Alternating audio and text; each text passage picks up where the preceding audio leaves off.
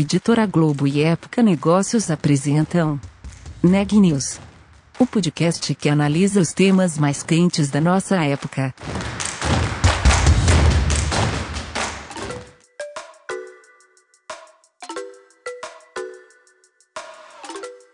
Olá, eu sou Daniela Frabasile da Época Negócios e você está ouvindo mais um episódio do Neg News, nossa série de reportagens especiais sobre a pandemia do novo coronavírus.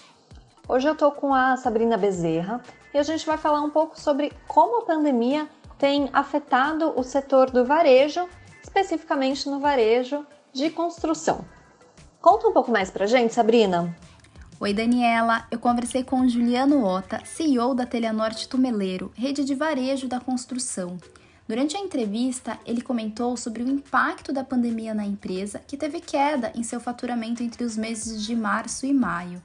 Além dos impactos, o Juliano contou como a empresa precisou se reinventar para mudar esse cenário. Ele trouxe detalhes sobre as inovações, os cuidados tomados com os funcionários e parceiros durante a pandemia e a importância da diversidade e sustentabilidade. Confira a entrevista.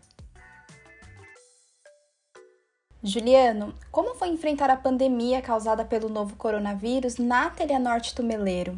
Quais foram os principais impactos causados no negócio? Houve queda nas vendas durante esse período? Nós passamos por diversas fases. É, fazendo parte de um grupo multinacional, nós antecipamos algumas fases dessa pandemia, né, que aconteceram na China e na Europa. Então, nós chegamos muito preparados com os protocolos de, de higiene e saúde, nas nossas operações, principalmente da Europa, é, já com aprendizado, mas a gente só sente impacto quando ele acontece mesmo. E foi o que aconteceu naquela semana do dia 20 de março, em que foi decretado a quarentena é, em São Paulo, que é a nossa principal operação, que depois acabou se espalhando por todo o Brasil, afetando todas as nossas operações. É, varejo de materiais de construção não foram considerados num primeiro momento como essencial, o que aconteceu é, de forma diferente nos outros países que consideraram a atividade como essencial. Dez dias após essa decisão de não considerar essencial, o governo, os governos, na verdade, nas diversas esferas, reverteram essa decisão e passaram a considerar varejo de materiais de construção como essencial. Então, nós ficamos praticamente 10 dias com todas as operações fechadas, todo mundo em casa, mantivemos algumas operações online, e após esses 10 dias, nós começamos a reabrir as nossas operações. Nós não abrimos todas as lojas de uma vez, nós fomos muitos, muito exigentes, é, inclusive mais exigentes do que os próprios decretos, porque a gente estava preocupado com a saúde dos, dos, nossos colaboradores e dos nossos clientes. Então, nós fomos abrindo de acordo com o que é, nós tínhamos de dado é, epidemiológico mesmo das cidades, e dessa forma a gente conseguiu ter um pouco mais de segurança, transmitir muito mais segurança para os nossos colaboradores. Logicamente, os meses de março, abril e maio foram muito desafiadores. Perdemos muito faturamento, perdemos resultado. Então, naquele momento também era muito importante, além de garantir a saúde dos nossos funcionários, garantir a saúde financeira da empresa. Fizemos diversas ações de renegociação de, de pagamentos, eh, negociação de descontos com os nossos fornecedores, que têm sido extremamente parceiros né, dando, é, retornando para a gente toda a parceria que a gente criou durante vários anos. E naquele momento a gente não sabia do mercado de construção que ia retomar como ele retomou. Então nós decidimos ter uma, uma, uma postura extremamente cidadã.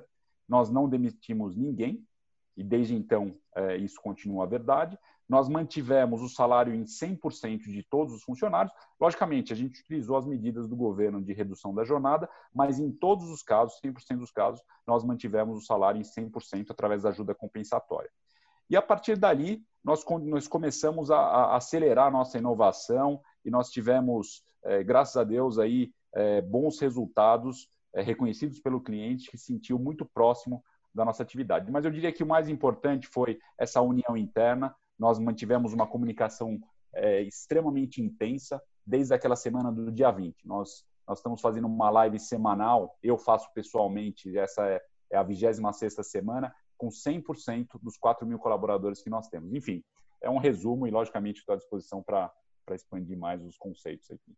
Legal, Juliano. É, falando um pouco sobre esse cuidado com o colaborador, com o funcionário que, que você comentou, destrinche um pouco mais é, por que, que você acredita que é importante essas lives semanais, é, como que ela funciona, quais temas são abordados durante a live e qual que é o feedback por parte dos funcionários. Quando a gente está num cenário de precariedade, como foi o que a gente viveu muito intensamente no começo da pandemia, mas que a gente, de certa forma, ainda vive, a única solução que a gente tem para deixar é, os funcionários é, tranquilos, de certa forma tranquilos, é a transparência.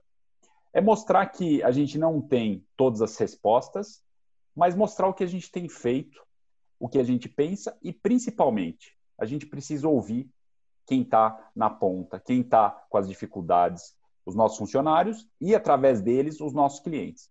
Então, nós ampliamos muito a escuta deles. Então, essa live, como ela funciona? É uma live baseada principalmente nas perguntas e nas angústias dos funcionários. Eles mandam as perguntas durante toda a semana, durante a live, e eu, no começo, eu passava uma hora e meia, às vezes até duas horas, respondendo todas essas perguntas e passando alguns direcionamentos do que a gente estava prevendo. E isso foi, foi sendo feito nessas últimas 26 semanas, e a gente tem aprendido demais com os nossos funcionários. E também a gente, através dos funcionários, começou a ouvir mais clientes, mais diretamente também. Toda semana a gente faz uma pesquisa com os nossos clientes, a gente começou lá atrás com, a, com os aspectos de higiene e, e segurança, para saber se eles estão se sentindo seguros de ir nas nossas instalações, nas nossas lojas, eventualmente nos nossos CDs para retirar produtos. Isso tem trazido melhorias nos nossos protocolos e na nossa conduta, principalmente. Então, tem sido uma, uma via de, de mão dupla, mas a intensidade da comunicação tem sido considerada pelos funcionários, inclusive, como um benefício. Nós, nós fizemos uma, uma, uma pesquisa recente é, perguntando para eles quais são os benefícios que eles gostariam de receber ou continuar recebendo. E, para nossa surpresa, a live de sexta-feira foi considerada como benefício. Várias pessoas pedindo para ser mantida. Eu nunca acreditaria que isso seria considerado um benefício. Que bacana. Enfim, eu acho que é muito interessante a gente ter essa empatia e ouvir a gente tem que expandir a nossa escuta, tanto dos nossos é, é, colaboradores como dos nossos clientes, para que a gente possa evoluir sempre. Legal, Juliano. E além da live, é, quais outros cuidados foram tomados com os colaboradores é, neste período?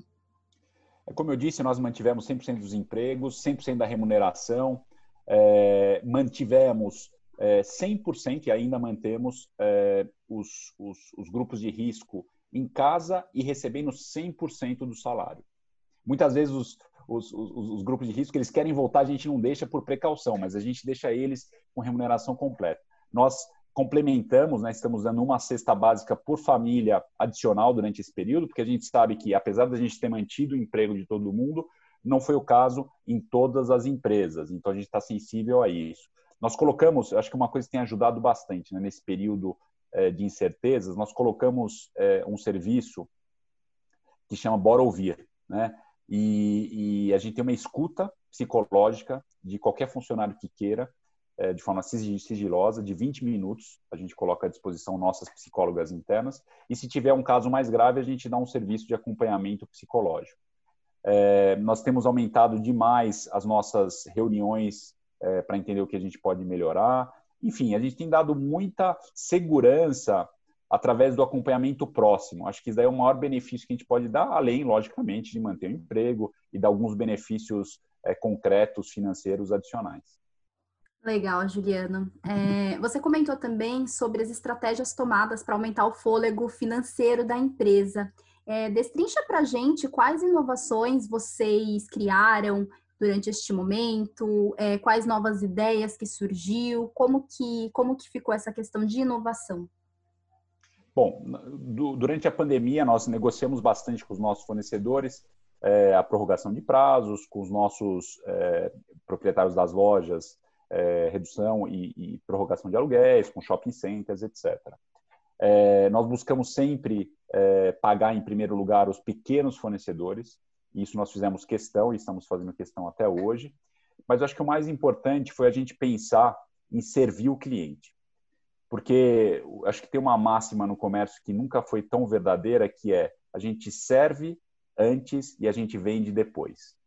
E pensando nas dificuldades dos clientes, a gente lançou uma série de serviços, por exemplo, a gente viu que tinha um problema de mobilidade das pessoas, a gente melhorou muito o nosso e-commerce com frete grátis, a gente nunca tinha feito frete grátis, a gente fez frete grátis, a gente fez um frete expresso que entrega qualquer material em seis horas.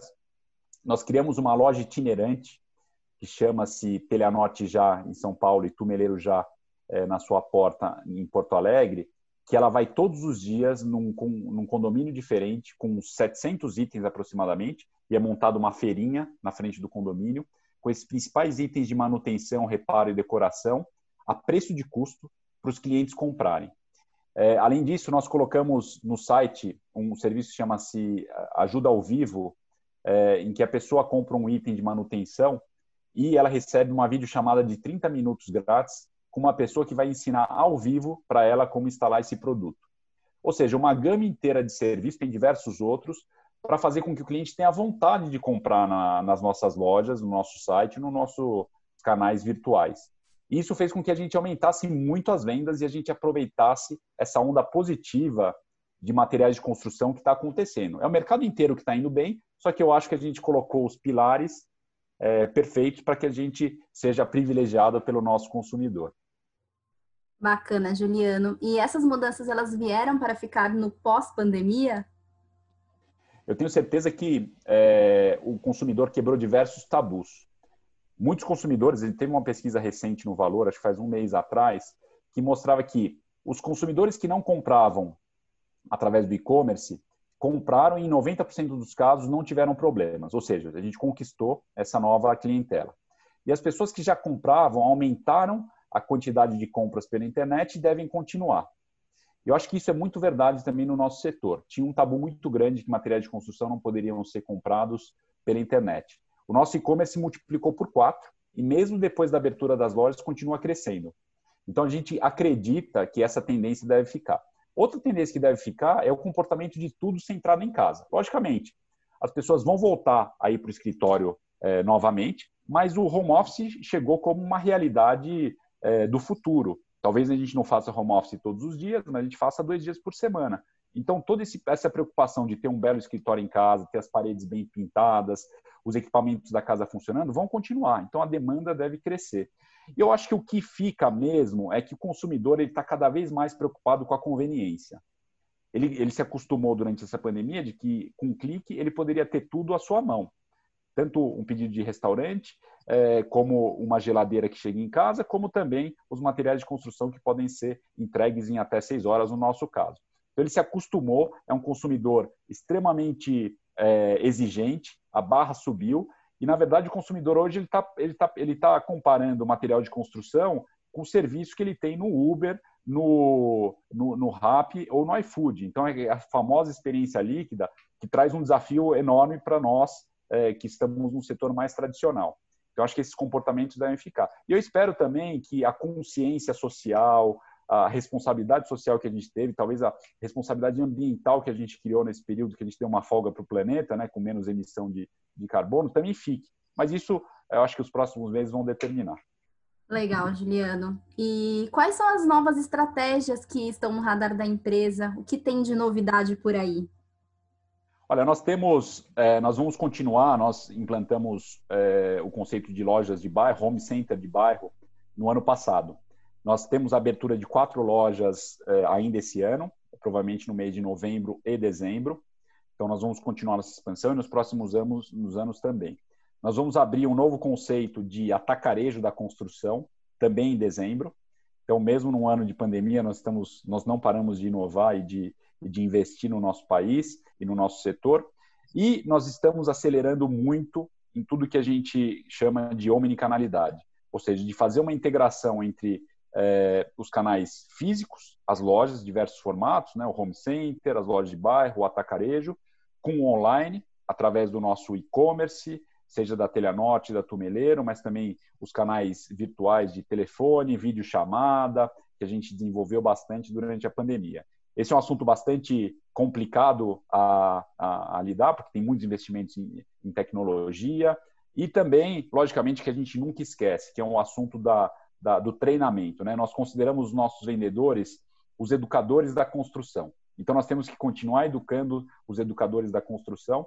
Enfim, o que a gente tem pleiteado para esses próximos anos é uma empresa que, que vai deixar de ser um autosserviço da construção para se tornar um home center inteligente, com muito mais tecnologia, muito mais integração dos canais, reconhecendo o cliente sempre em primeiro lugar e reconhecendo em que momento que ele está na jornada, porque afinal de contas a jornada da obra é tão complicada e a gente pode é, dar muito serviço para esse cliente, trazendo inclusive serviço de instalação. Então esse é um futuro, é um futuro com bastante trabalho e certamente que vai exigir muita inovação do nossa, da nossa parte. Legal, Juliano. E para a gente finalizar, você comentou um pouco sobre sustentabilidade e faz parte dessa minha última pergunta. É, qual que é a importância de diversidade e sustentabilidade na empresa? E ainda mais em tempos de, de pandemia. Olha, é, é, um, é, um, é um, são dois pilares essenciais do nosso DNA e do meu DNA particularmente. Eu trabalho no Grupo Sangoban há 19 anos e, a, e o Grupo Sangoban mundialmente é reconhecido por ser o líder da construção sustentável, com produtos e soluções e através dos seus distribuidores, é, trazendo melhorias para reduzir a emissão de carbono e contribuir é, no futuro para um, uma neutralidade de carbono no mundo. É, por outro lado, é, o, Grupo Sangoban é uma empresa de diversos valores é, sociais muito fortes, né, com apoio às comunidades, e, e aqui na Telha Norte Tubeleiro não é diferente. Eu, pessoalmente, me tornei recentemente é, conselheiro emérito do Capitalismo Consciente, que prega é, uma administração mais consciente, visando mudar essa, essa forma de se fazer negócios no Brasil e no mundo. Então, eu acredito muito.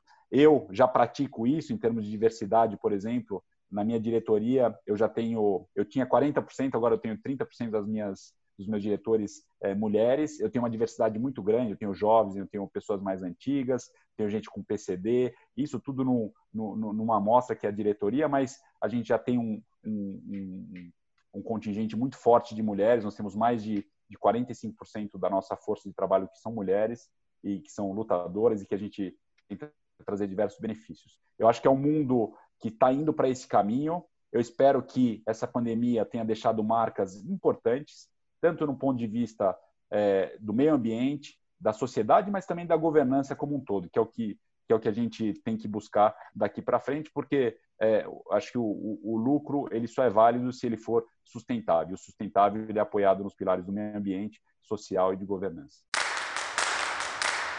Notícias do dia.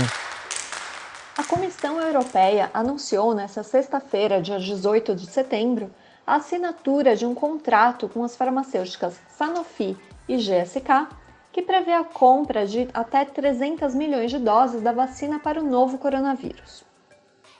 O acordo segue um negócio semelhante ao firmado com a farmacêutica AstraZeneca. O órgão executivo da União Europeia informou ainda que negocia com a Johnson Johnson, CureVac, Moderna e BioNTech a farmacêutica alemã BioNTech, que produz uma potencial vacina contra a Covid-19 em parceria com a farmacêutica norte-americana Pfizer, disse que assinou a compra de um laboratório da Novartis. A aquisição, segundo a BioNTech, será, servirá para a companhia de biotecnologia ampliar a produção de vacinas para um total de 750 milhões de doses por ano. A empresa não divulgou os valores da compra, mas disse que a transação deve ser concluída no quarto trimestre de 2020. Uma pesquisa realizada em agosto pelo Ministério da Infraestrutura revelou que 47,5% dos brasileiros ainda não se sentem seguros em viajar de avião por causa da pandemia do novo coronavírus. Mesmo assim, mais da metade dos entrevistados consideram eficientes os protocolos sanitários adotados nos aeroportos e aeronaves. Entre os pontos avaliados de maneira positiva estão o uso de máscaras de proteção e a higienização frequente dos espaços de circulação, além do uso da tecnologia para reduzir o contato pessoal, como a realização do check-in por celular ou tablet. De acordo com o mais recente boletim divulgado pelo Conselho Nacional de Secretários de Saúde, o Brasil tem 4.495.183 casos confirmados de Covid-19. O número de óbitos é de 135.793, o que nos dá uma taxa de letalidade de 3%. O Neg News de hoje fica por aqui. A gente volta na semana que vem.